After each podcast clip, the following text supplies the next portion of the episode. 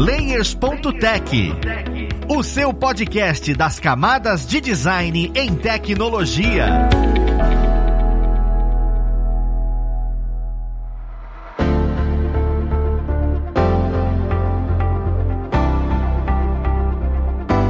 Olá, ouvintes! Eu sou o Luiz Lima, designer e professor aqui da plataforma Lura, e vamos para mais um Layers.tech, o podcast das camadas de design e tecnologia. No papo de hoje, nós vamos falar sobre UI e frameworks, porque você já deve ter ouvido falar sobre essa palavra ou em algum momento o vamos criar utilizando o Wix. E aí vem aquela pergunta, pô, eu consigo aplicar todos os conceitos de design de interface nesses frameworks e nessas construções? É sobre isso que a gente vai conhecer um pouco melhor dentro desse papo. Vamos lá para ele conhecer quem vai ajudar a gente nele. Nós temos aqui hoje como convidado o Henrique Custódio, ele que é arquiteto front-end no Santander. Seja bem-vindo, Henrique. Opa, obrigado, é um prazer estar aqui. é um prazer nosso tê-lo aqui com a gente. E, juntamente com o Henrique, nós temos mais uma vez, eu quase me arrependo de chamar, mas é, é sempre bom tê-lo aqui com a gente, Matheus Vilaim. Ele que, olha só, de uma semana para outra fez suas mudanças. Ele que é Senior Design System Ops da Local Web e, primeiramente, instrutor aqui na plataforma Lura. Seja bem-vindo, Matheus. Olha que coisa bonita. Valeu, Luiz. E aí, Henrique. E não usem o Wix, que esses não, vocês não vão estar tá me ajudando a pagar meu aluguel. Caraca, mais uma vez oportunista. Mas, olha só, a gente já começa com as coisas aí um pouquinho bem contraditórias, bem polêmicas. Mas antes da gente começar a passar, né? A gente falou Wix. Eu sei que não é só isso que consiste o framework. Eu queria alinhar com os nossos ouvintes o que de fato é o framework. Porque às vezes a gente tá falando aqui, acha que todo mundo conhece e nem todo mundo tem uma ideia específica do que, que é isso. Então, como é que você definiria o que, que é o framework, né, dentro desse universo de desenvolvimento e de interfaces? Como é que vocês conseguiriam me explicar o que é isso? Basicamente, um framework é um conjunto de componentes que se alinham para fornecer uma solução. Então, basicamente, o nome em si significa isso. Tu pode também usar um framework como um conjunto de libraries. No caso, tem várias bibliotecas, tipo, indo mais a fundo no mundo JavaScript, por exemplo, tu tem o React, tu tem o Vue, são libraries específicas para resolver alguma coisa, no caso, renderização de UI. Então, quando tu tem um aglomerado de várias libraries, pode chamar isso de um framework. No caso do React, ele é um caso isolado porque é uma library em si que só renderiza algo. Então tu tem que usar várias bibliotecas separadas para conseguir criar uma solução de fato. Isso não é um framework porque ele não é uma solução que vem em conjunto para resolver um problema. No caso, um framework nesse sentido seria o Angular já, que já traria todos a biblioteca HTTP e tudo mais assim, e também a solução de renderizar a UI. Então, basicamente, eu acho que dá para explicar dessa forma assim. Acho legal até citar que quando a gente entra no caso no universo do design, a gente acaba não utilizando o nome framework com outros designers, não é algo costumeiro da gente. A gente até entende que aquilo que a gente está utilizando, que está sendo conversado com a pessoa programadora é um framework, mas como para designer é algo um pouco diferente, porque a gente vai estar tá falando de elementos, componentes, estilos que eles vão estar tá numa ferramenta de prototipagem, a gente acaba sempre se referindo normalmente como guia de estilo, né, o, o famoso style guide, que vai ter sempre aqueles mesmos elementos, os mesmos componentes que já estão transformados em códigos que o programador vai estar utilizando depois no produto digital, ou dependendo do nível de evolução daquilo, talvez a gente nem chame só de style guide, a gente chame do próprio design system, que é algo que é muito maior, um, tem um, um, um corpo mais robusto. Cara, agora que vocês estão falando dessa forma, o conceito de framework se ampliou bastante na minha cabeça, né? Porque o Henrique trouxe mais o, o termo técnico de, olha, se você trabalha com programação, você tem bibliotecas, né, as libraries, que você pode utilizar e isso é considerado e categorizado no framework. Já o Matheus trouxe a visão de, pô, você cria essas bibliotecas de maneira visual para que você possa utilizar. Então, o que você constrói ali pode ser caracterizado no framework, porque você tá organizando isso. Eu tava indo para um lado onde eu tava pensando em, tipo, WordPress, Wix, Cargo, sabe esses sites onde você consegue montar o site de maneira muito mais blocada? Eu posso considerar isso framework também? Ou isso não entra dentro dessa categoria de frameworks? Porque vocês pegaram um lado que é importante pra caramba e eu tinha completamente esquecido disso. Se eu for tentar olhar e falar, pô, vou desenvolver nessas plataformas, eu posso considerar isso um framework? Cara, eu acredito que de certa forma sim. Depende muito como as coisas são interligadas, entende? Basicamente é, é como eu disse ali Um framework é um termo que não necessariamente é para algo técnico em si. Pode ter uma solução no geral que aglomera várias micro soluções que tu pode optar por usar ou não, entende? Então, seria mais esse sentido, assim. No sentido que tu tá falando, poderia, por exemplo, ter um, uma grande plataforma que tem soluções para várias coisas. Então, de certa forma, tu poderia chamar isso de framework, um baixo nível, assim. Então, é mais ou menos nessa linha, assim. Saquei, e isso, isso realmente deixa mais claro para mim. E um pouco do preconceito que eu tinha, inclusive, já morre, né? Porque usava termo framework para essas coisas e eu já sei que é uma coisa muito mais profunda. E é legal para saber até onde a gente precisa conhecer sobre isso. Então, bem, a gente alinhou aqui, e pelo que você falou, e até mesmo pelo que o Matheus falou, os frameworks em certos momentos, né, eu fico me perguntando, eles são limitadores? Porque como existem esses blocos e essas bibliotecas, você tem algum limite do que você consegue construir com determinados frameworks? Eu tenho algum momento onde você olha e fala, cara, não utiliza determinados frameworks para interfaces digitais, porque ela te atrapalha, ela não consegue desenvolver. Por exemplo, se você quiser fazer animação, não utilize o framework X. Então, eu queria entender se existem limitadores por escolher frameworks de trabalho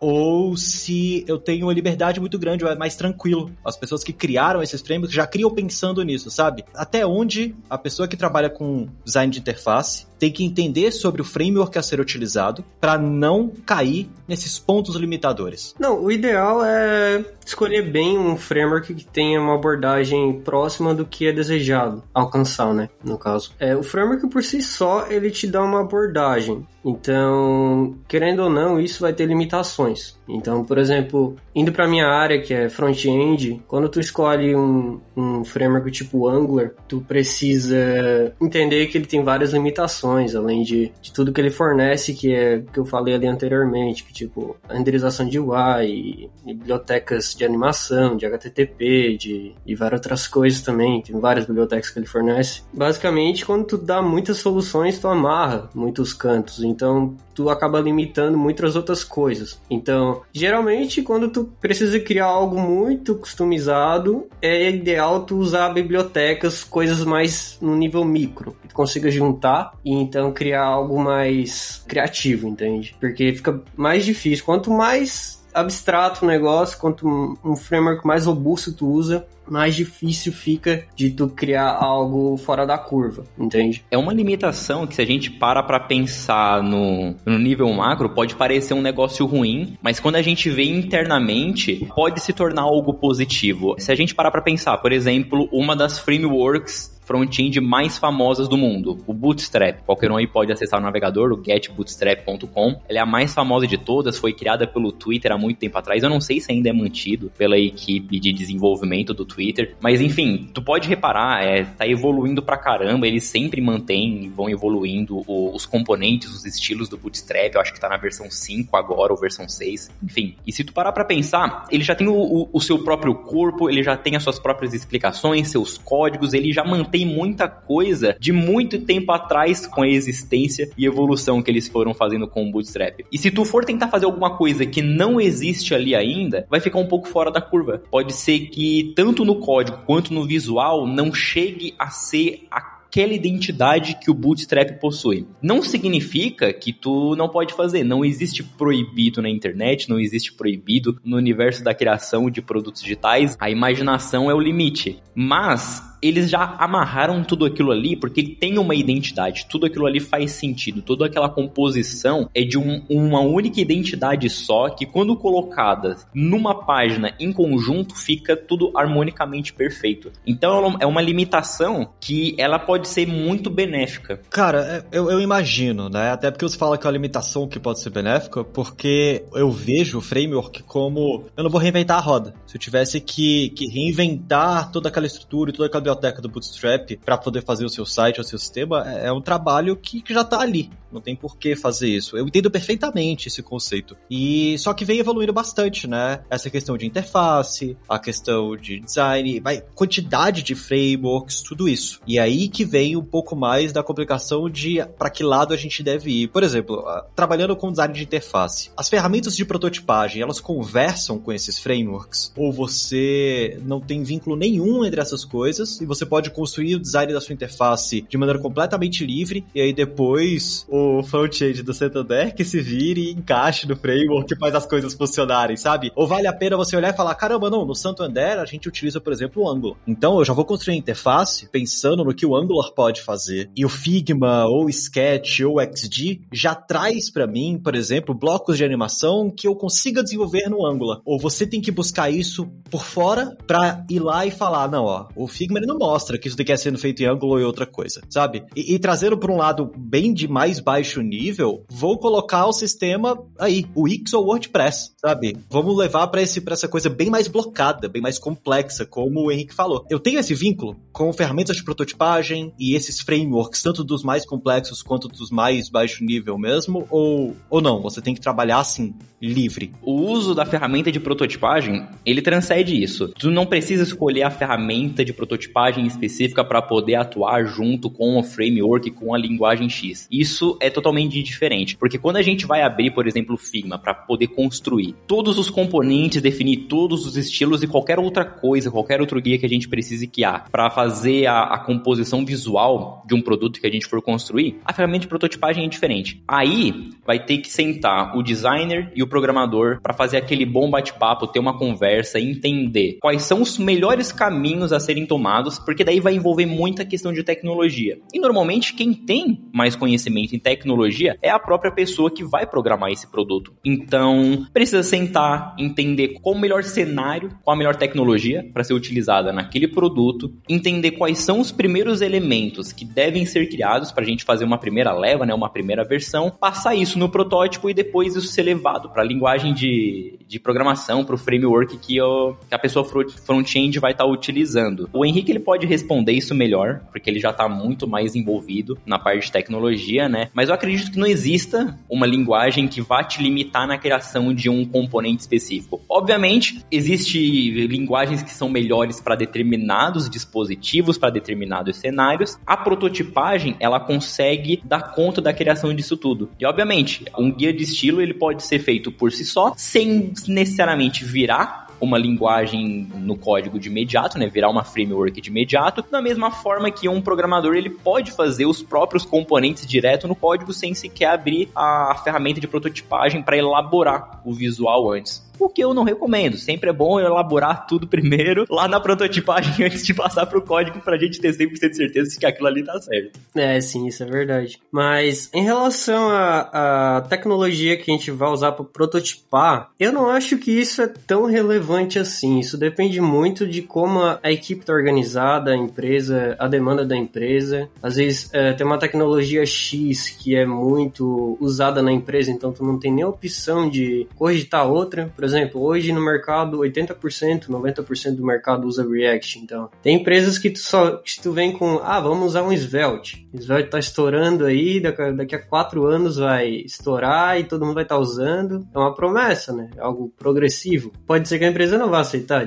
dificilmente ela vai aceitar, porque já tá tudo em React. Então, eu não acho que o framework em si ele tenha muita seja muito relevante nesse ponto assim. Claro, quando eu digo isso é no caso do front-end, né? Se tu for precisar fazer um aplicativo mobile, por exemplo, também tem a relação de, por exemplo, hoje o que, que é mais usado, Flutter ou React Native? Uh, depende muito da stack também do, do, pessoal que trabalha com mobile, por exemplo. Tem muita gente que já está acostumada a trabalhar com uma stack e voltar para React, então já vai ter React Native como uma opção natural. Mas o pessoal aí que já, já não é tão acostumado com React, ou até é, mas optou por Flutter, pode usar Flutter da mesma forma. E isso não tem nenhuma limitação visual. O ponto que eu quero dizer é que, tipo, não existe literalmente uma, uma ferramenta ou uma linguagem, um framework que te limite visualmente a fazer alguma coisa. Hoje em dia é muito da forma como tu faz as coisas e não o resultado final, entende? É muita metodologia para te chegar no resultado. É isso que é o relevante hoje em dia nos frameworks e tudo mais, principalmente na programação.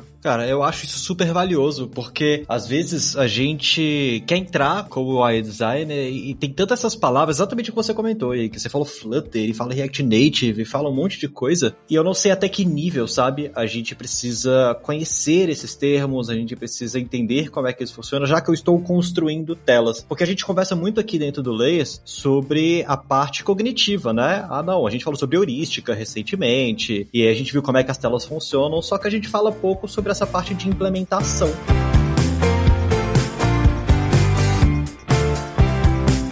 Eu queria perguntar para você, como uma pessoa que tá dentro do front-end, o que, que você indicaria para pessoa que tá querendo se tornar um UI design, conhecer dessa área de dev, né? O que, que facilita para você, como uma pessoa que lida diretamente com o desenvolvimento, quando você vai conversar com uma pessoa UI daí, ou com um designer, ou com uma designer do seu time, e, e fala, olha, é ótimo que você conheça isso, a gente conversa muito melhor quando você conhece esses termos, conhece esses frameworks, porque você poupa o meu e o seu trabalho, né? Eu queria ver um pouco mais dessa sua visão técnica, já que é o seu dia a dia. Eu acho que é super importante para um UI design entender a base da web. Né? Até discuti várias vezes com o Matheus no passado, assim, a gente teve muitas discussões sobre isso quando a gente trabalhou junto.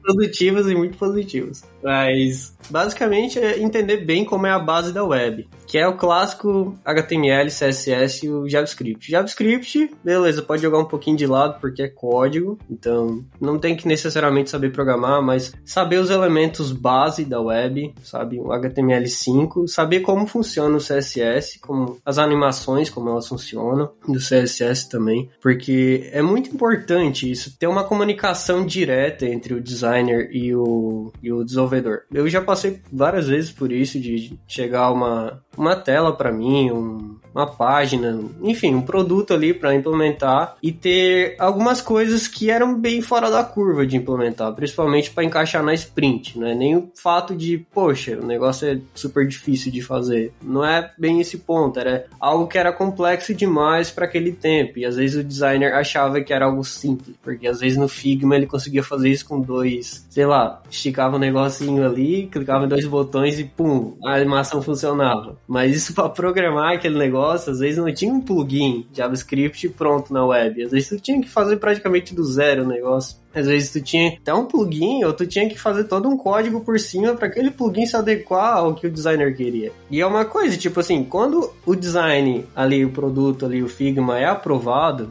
por toda a equipe, pelo PM e tudo mais, para reverter aquilo ali não é fácil, porque já criou uma expectativa no time. Então o desenvolvedor tem que se quebrar para fazer aquilo ali. E não é muito legal lá na frente tu chegar, o desenvolvedor no caso, chegar e falar: Poxa, eu não consegui fazer a animação com esse tempo que eu tive, ou fazer tal coisa com o tempo que eu tive aqui na sprint. E entregar algo pela metade, ou entregar algo seco sabe, sem animação. A tela em si funcionando, o funcional que era necessário para o cliente ali, de fato, o usuário final consumir a tela ali, clicar no botão e tudo mais conseguir usar de fato, mas não estava como de fato a tela foi planejada. Esse alinhamento é muito importante, é isso que resumindo assim. Ter essa conversa, sabe? Tipo, um passo atrás, mostrar ali pro dev o que, que ele tem que fazer. Isso o dev já vai dar um feedback. Claro, o dev também. O desenvolvedor geralmente é preguiçoso, né? Então ele vai falar, pô, precisa dessa animação mesmo, cara. Precisa mesmo, tem certeza disso? Aí o designer tem que defender o lado dele, né? Poxa, isso daqui é bom, não sei o que, vai aumentar a usabilidade, não sei o que. Aí o X vai aumentar um monte. E realmente aumenta, cara, porque quando eu uso um site bonito, um site fluido, é outra coisa. Parece que eu confio no produto, eu confio na empresa, eu tenho vontade de me cadastrar, de botar meu e-mail lá, nem que seja para receber spam. E, sabe, é tipo, é outra coisa. É, realmente a usabilidade é um negócio que conta muito, assim. Mas esse ponto de ter a comunicação entre o designer e o desenvolvedor é muito importante nesse ponto. É, eu falo bastante disso no, em alguns cursos de UI na Lura, em alguns episódios de cursos, onde eu digo para as pessoas alunas que qualquer decisão que eles vão tomar na construção de um produto digital, qualquer decisão tem que ter um porquê. Porque tu não tá fazendo um produto, tu não tá fazendo, por exemplo, um site, tu botou, sei lá, um botão naquele alinhamento específico porque tu quis, porque tu achou que ia ficar legal ali. Achar que vai ficar legal não torna esse produto legal para pessoa que vai estar tá utilizando depois. Tu tem que ter certeza das coisas que tu tá fazendo. Cada decisão, cada mínimo detalhe, cada letra do hexadecimal da cor que tu for colocar, tudo aquilo ali tem que ser devidamente pensado. E os maiores problemas da humanidade vieram a partir da falta de comunicação. É só tu parar para pensar tudo que tu já teve de aula de história até hoje. Tudo que teve de ruim foi falta de comunicação. E é por isso que até hoje existe uma briga de cão e gato entre designers e programadores por conta disso, por conta da falta de comunicação, do designer de um lado achar que daquela maneira é a correta, que tem que ser baseado em nada, e do outro lado o programador falando que ai, não dá para fazer porque muito complexo vai demorar muito. Não, tem que ter comunicação. Tem que ter o, o designer ele tem que ter a cabeça aberta em olhar para aquilo que ele acabou de criar e pensar, se eu passar essa parada aqui pro Henrique, pode ser que ele demore mais do que é necessário para poder criar, porque a gente tem que lançar esse site na semana que vem. Será que para ele criar esse calendar picker aqui, que faz todos esses efeitos, que ele abre no meu smartwatch ele abre numa televisão também, será que vai dar bom? Peguei um exemplo absurdo, um calendar picker abri, abrindo no smartwatch não existe, mas, mas enfim, tem que ter o papo, tem que ter a conversa, tem que ter a mente aberta. Eu vejo hoje em dia muito mais programador abertos a querer aprender design e eu vejo muito também designer querendo aprender um pouco mais sobre tecnologia. Eu fui um pouco fora da curva porque eu não nasci como designer, eu comecei a, a vida profissional como programador. Então,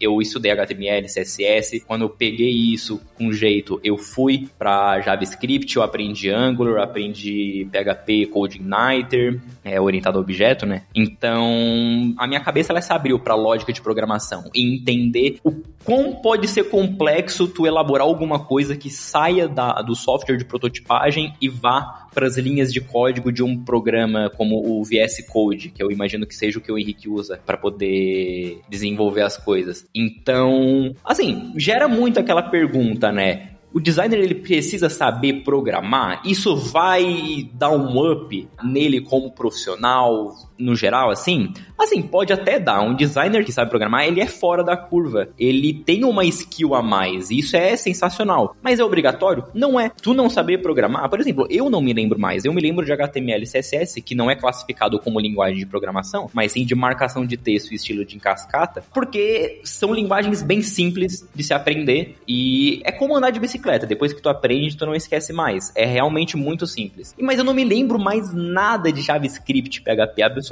mais nada. Pouquíssimas coisas vêm na minha cabeça e eu não conseguiria criar um site com JavaScript e PHP, não mais. Mas ter passado pela tecnologia me ajudou até essa empatia. empatia é extremamente importante. O designer ele tem que ter muita empatia. A gente fala bastante com os usuários, mas tem que ter muita empatia também com as outras pessoas que estão colaborando na equipe com ele. Mas fechando a pergunta que eu mesmo abri, o designer ele precisa saber programar? Não precisa. Se ele souber, ok é legal. Tu vai dar um, um, um, up muito bom no teu trabalho e tu vai conseguir tomar decisões em conjunto com a pessoa que tá programando junto contigo. Não, muito massa isso. É. Já tive várias discussões assim com o Matheus, cara. É absurda a quantidade de horas que a gente gastou discutindo essas coisas. Mas sim, tipo, eu acho que da mesma forma que é interessante com um designer entender pelo menos HTML CSS, eu acho que é a base de tudo, assim, é e se ele entender como um botão funciona ali renderizado no, no, browser, já vai dar um estralo na mente dele, que ele já vai entender muita coisa assim de como isso implementa, dificuldade de fazer um botão ficar bonito, que só com HTML e CSS tu já vê ali que é um trabalho bem grande para deixar um botão bonitinho, como o Bootstrap faz. É, mas eu também acho que o caminho inverso é muito importante. O desenvolvedor, no caso o front-end, que tem contato direto com o designer, dá uns passos atrás e entender um pouco sobre o Figma enfim, eu tenho contato mais com o Figma, mas tem várias outras. Tem o Adobe XD também, né, Matheus? Eu não lembro direito. É, tem o XD, o Sketch. O Figma é a mais usada do mundo. Acredito que a maioria das empresas já devam utilizar ele por padrão. Porque ele, até porque ele já tem um, um, uma parte de handoff legal que o programador consegue utilizar. Tem um preview de código ali que eu até mesmo não recomendo, né? Recomendo para alguns casos específicos tu poder olhar o código que o Figma gera. Mas ele é uma boa ferramenta para handoff para programadores. Sim, acho que é muito importante o dev também se atentar à usabilidade e não só implementar o que o designer entrega. Eu já passei por algumas situações de trabalhar, enfim, com designers e tudo mais, e teve várias situações é, que eu corrigi algumas coisas de UX, assim, porque UX até algumas discussões que eu tive com o Matheus, que foram bem massa, que me abriu bastante a mente com isso, que UX não é propriamente uma tarefa só do designer, sim. UX é qualquer pessoa que usa um produto e tudo mais consegue ter uma noção de UX e o que, que é bom e o que, que é ruim para tal situação, ou melhor, o que funciona e o que não funciona tão bem, sabe? E várias situações assim eu consegui colaborar com, com o designer antes mesmo de lançar aquele produto de fato para o cliente em questão de UX também, padrão de cores, algumas coisas assim que realmente, apesar de eu não saber a resposta exata de como fazer aquilo funcionar de forma correta, as regras tudo mais que um designer sabe, né? Assim como um dev sabe como codificar as coisas, eu sabia orientar a pessoa em como não fazer. tipo assim, cara, isso não tá legal. Isso infelizmente não tá legal. Essa cor não tá fechando com o background. Esse border radius aí não tá fechando com o resto da página. Ou não sei, esse botão, essa fonte não tá fechando com aquele canto lá que tá usando uma fonte diferente. Às vezes eu vejo muitos desenvolvedores que às vezes só se importam com código e código e código e implementar a tela, mas não tem um cuidado de fato com o produto, entende? De tipo, observar o Figma e dar um feedback em relação àquilo. Não tô falando para ser um chato que vai botar sempre um ponto de exclamação em tudo. Tipo, pô, isso daqui não tá legal, podia ser daquele jeito, podia ser mais fácil, não sei o que e tal. Mas eu digo mais em questão de colocar no lugar do cliente mesmo, sabe? Tentar entregar um produto de excelência. Isso é muito importante. É, eu concordo pra caramba com o Henrique. Não é porque nós somos designers que nós devemos ser as únicas pessoas a opinar naquilo ali a, e a gente tem que coletar somente o feedback dos usuários que vão estar utilizando. Não, assim, não é só o designer que queria. Designer não é só a pessoa que faz design. Designer é qualquer pessoa. Qualquer pessoa que faz qualquer coisa tentando resolver um problema. É isso que é design. Design é resolver problema. Se o programador, ele tá envolvido dentro desse projeto, de certa forma ele tá te ajudando. De certa forma não, ele tá sim te ajudando a resolver esse problema, a criar um produto digital, a lançar uma solução na internet para que outras pessoas possam resolver suas dores, seus problemas. Então, por mais que a gente não chame o programador de designer, ele pode sim e deve dar a opinião dele sobre a construção daquilo que a gente está fazendo. Ah, cara, isso tudo é maravilhoso. Ver essa interdisciplinaridade é uma coisa que, que, tipo, é bonito se escutar, porque sempre foi muito dividido e sempre gerava esses conflitos visuais, de programação, e, e perceber que duas esferas, eu, eu, não sei se é porque vocês são os amigos, ou, ou é porque de fato vocês entendem isso, mas ver essas duas esferas se comunicando dessa forma é, é super valioso, né? Mostra como é que um produto de fato entrega valor para quem vai consumir.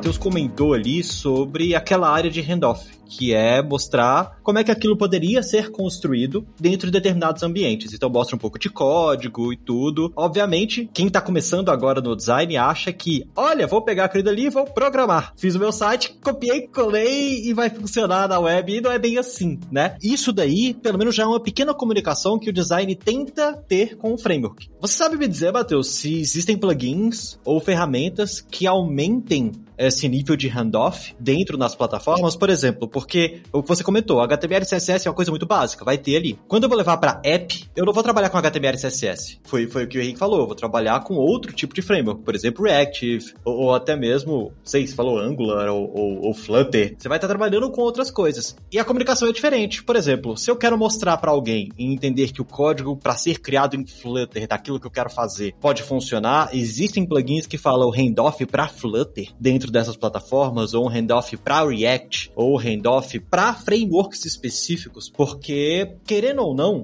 é um meio de estreitar essa relação. Você pegar um software de prototipagem que você, como pessoa designer, vai olhar e falar: caramba, então eu tenho o código aqui. Se o Figma está me mostrando, minimamente eu tenho a segurança de que isso é possível ser criado. Então vale a pena eu levar isso adiante e perguntar para a pessoa, deve, porque veamos que veamos, a gente está falando de comunicação, mas perguntar 10 mil vezes sobre qualquer coisinha que você criar, também pode atrapalhar o fluxo de trabalho, sabe? Então, até onde o software de prototipagem consegue se comunicar com esses frameworks e falar, olha, isso é possível, tá tranquilo, pode continuar por essa área. Cara, uh, eu vou começar com uma frase que me falaram no começo da minha vida profissional, que é tudo é possível de ser criado. E antes que o Henrique me conteste ou qualquer outra pessoa, isso foi dito por um programador. Então, se um programador de bons anos de trabalho já, de, de experiência, me disse isso, então eu confio, acredito. Mas na real, assim, é verdade. Qualquer coisa, ela pode ser feita. Tudo vai depender do financeiro, do tempo e da tecnologia, né? E da experiência, obviamente. Mas enfim, cara, o próprio Figma, o sistema de handoff do Figma, há um tempo atrás eu vi um ranking de softwares de handoff, isso incluindo a softwares de prototipagem que tem o ladinho de handoff deles, tipo o Figma, o Sketch e o XD que possuem, e o Figma ele estava em primeiro lugar. O Figma tirou o primeiro lugar como o formato ideal para passar handoff para o dev, naquela parte de especificações mesmo. E se tu olhar ali no handoff do Figma, ele vai te dar, se eu bem me lembro, três linguagens. Ele vai te dar o CSS, ele vai te dar uma para Android e outra para iOS iOS. Ele não parte para uma específica, ele não parte para um JavaScript, ele não parte para algo mais específico como React, Angular, Next, enfim. Mas ele te dá uma introdução de como tu pode executar aquele detalhe em linhas de código. Eu, quando crio projetos e tô junto com um programador, como já aconteceu várias vezes mesmo com o Henrique, em nenhuma dessas ocasiões eu passei para ele todos os códigos que o Figma ou na época o que eu usava também o Adobe XD geravam para mim. O Henrique ele tinha acesso a toda a parte de especificação, ele conseguia visualizar todas as informações que ele precisava ter para poder criar toda a parte de design de, de UI lá no código. E só para coisas muito específicas, como por exemplo sombra, que é um código um pouco mais extenso no CSS e que olhando no design um pouco mais difícil de identificar, aí sim, ali eu pego só a linha de código onde está mostrando box shadow, passo para Henrique, que daí fica muito mais prático para ele. No que eu posso ajudar ele, no que a linha de código ali gerada automaticamente pode ajudar, aí sim, acho legal passar para o programador. Mas numa visão geral, as linguagens de, de,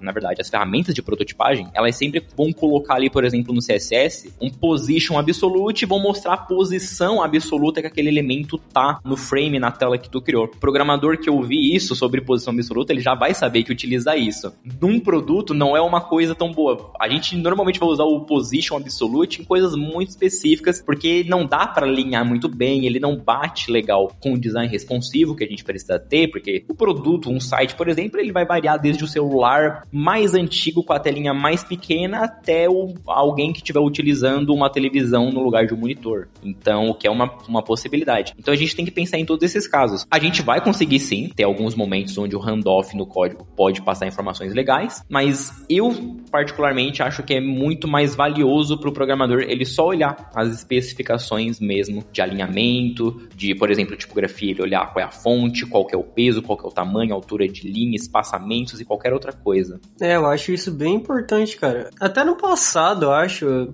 esqueci o nome da, de algumas ferramentas, mas, mas é basicamente aquela lá que acho que era Dream alguma coisa, Dreamweaver, eu não lembro, cara. Sim, Dreamweaver. Conseguia fazer o design, se eu não me engano, e depois exportar pra uma página, né? Cara, se tu fosse olhar o código daquilo lá, era horrível, era um Chernobyl, assim. Tipo, era tanta posição absolute e relative, e, tipo... Por quê? Porque uma ferramenta gerou aquele código do jeito que tu especificou no layout. Não foi algo pensado, sabe, para se adequar aos dispositivos que vão abrir aquela página. Simplesmente foi um negócio ali. Eu acho que naquela época não tinha nem preocupação com mobile direito. Eu acho que era só desktop direito, assim, que as pessoas usavam, né? E hoje em dia a gente tem, enfim, trocentos devices, né? Vai de, de celular pequeno, vai até tablet, vai monitores ultra-wide. Então, a gente tem várias formas de implementar uma tela e o ideal mesmo é bem como o Matheus falou, só fornecer a spec da página e o dev tem que saber qual é a melhor opção, qual é o melhor dado que ele tem que retirar daquela, daquela spec para implementar na página em si, sabe? Muita coisa que tá no Figma ali, é a própria ferramenta que vai usar para se adequar ali a, a como ela tá montando a tela, mas de fato não vai ser útil na hora da implementação, assim. Isso é bem importante saber. Até tem alguns plugins, por exemplo, exemplo, para o Figma, que eles geram todo o código para ti de todas as telas que tu criar, que daí normalmente é para poder já facilitar tanto a tua vida, se tu for um designer não souber programar e precisar de código, quanto para tu poder mandar pro programador. Mas eu não confio 100% nesses plugins que geram código, porque, por exemplo, é o que eu falei do design responsivo, que é algo mais específico, a gente fala muito dele para sites. Se eu gerar isso para um frame que eu criei de uma tela para desktop, ele vai me estar gerando só do desktop. E aí, se eu gerar isso depois para outra tela que eu criei para smartphone, vão ser dois códigos diferentes. Pode ser que eles estejam falando da mesma tela, com o mesmo conteúdo, com a, os mesmos componentes, mesmos elementos, mas são dois códigos diferentes. E para juntar aquilo ali depois, vai ser muito mais fácil apagar e fazer tudo do zero, o que é muito mais prático. Então, pode até usar, tem vários, já vi programadores recomendando alguns, sei que existem vários famosos, não me vem nenhum nome à cabeça, mas eu não confio 100%. Cara, perfeito, assim, é bom a gente pensar que o framework que hoje você utiliza para construir visualmente, seja o Figma, seja o Photoshop, que nada mais é do que um conjunto de elementos ali que você utiliza para construir algo, não se comunica com o framework de codificação, como o Angular e o Next.js de maneira tão íntima. Então, é o que o Henrique e o Matheus falaram mesmo. Você não pode pode pedir que o computador entenda essas nuances que funcionam devido à usabilidade, que são essas variações, esses pormenores. Isso é muito interessante se saber, até para não se pautar 100% na tecnologia que você está usando, tá? É uma ferramenta de apoio, seja o framework, seja o software de prototipagem. Você tem que se pautar sempre do seu conhecimento teórico sobre aquilo para construir o que você quer construir e tentar alcançar da maneira mais fiel possível, porque no final são as pessoas que estão utilizando o produto e não é um produto por produto, né? Se você fosse criar um produto por produto, beleza, aí não importa se tá bonito, bem feito nem nada, você só quer um resultado final, mas no final você tem que querer uma coisa mais usável.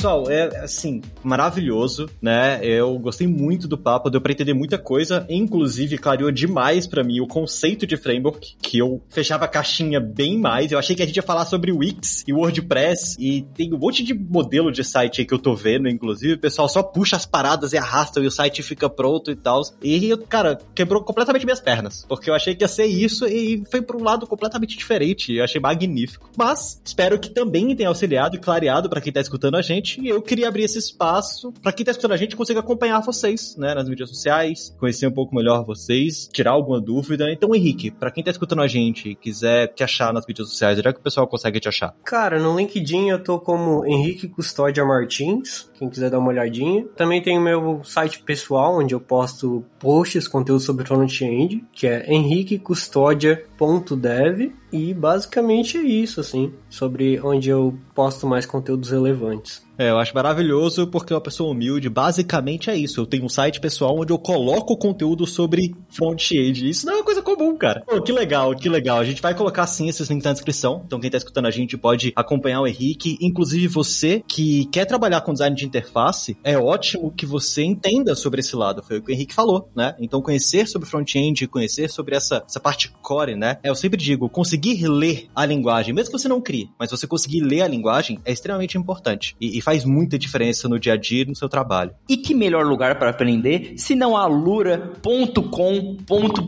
onde professores incríveis de UI, como quem vos fala neste momento, está lá ensinando vocês. Maravilhoso. Não, o Matheus, ele esperou esse momento, ele tava com isso escrito, só para poder usar a palavra vos fala, porque ele sabe que isso é bonito. Mas e aí, Matheus? Pra quem tá escutando a gente, quem, quem consegue e como é que eles conseguem te achar nas mídias sociais? Cara, pode me achar pelo LinkedIn, quem quiser ver um pouco do Matheus profissional. Tá lá o linkedin.com, não sei como é que é o barra do LinkedIn, mas pode me encontrar como Matheus Vilain lá. Quem quiser falar mais com o Matheus Vilain pessoal, Matheus Vilain brincalhão cheio de memes, meu Twitter, arroba Matheus Vilain. Quem quiser ver um pouco dos meus artigos, das coisas de design que eu escrevo, tá lá no meu Medium, pode procurar também por Matheus Vilain. Perfeito, agora as pessoas vão começar a correr no Medium do Matheus, ele vai ter que correr para criar conteúdo, porque é a primeira vez que ele fala sobre isso aqui no Leias. Olha só, ele escondeu o jogo. Pessoal, mais uma vez, muito obrigado pela presença de vocês, tá? Eu acho que o papo foi super valioso, deu pra entender muita coisa. E mais uma vez eu agradeço a vocês ouvintes que estão com a gente aqui até esse momento. Espero que também tenha auxiliado, clareado um pouco mais, entendido um pouco melhor esse caminho que é de design de interface, que é de desenvolvimento, de programação, para que lado de fato a gente vai, sabe? O que, que a gente precisa conhecer. Eu acho isso super interessante pegar quem tá no mercado para falar sobre isso. Vou pedir para que vocês deem aquela sua avaliação no seu agregador favorito, porque isso ajuda muito a difundir esse conteúdo. E outras pessoas que tenham essas dúvidas, igual vocês têm, possam também conhecer e sanar essas dúvidas. Afinal, hoje a gente tem muito mais conteúdo espalhado e isso é maravilhoso para que a gente consiga construir essa relação mais saudável na construção de um produto. Beleza? Mas é isso. Nós vamos ficando por aqui. Um abraço e até o próximo Layers.tech. Fui!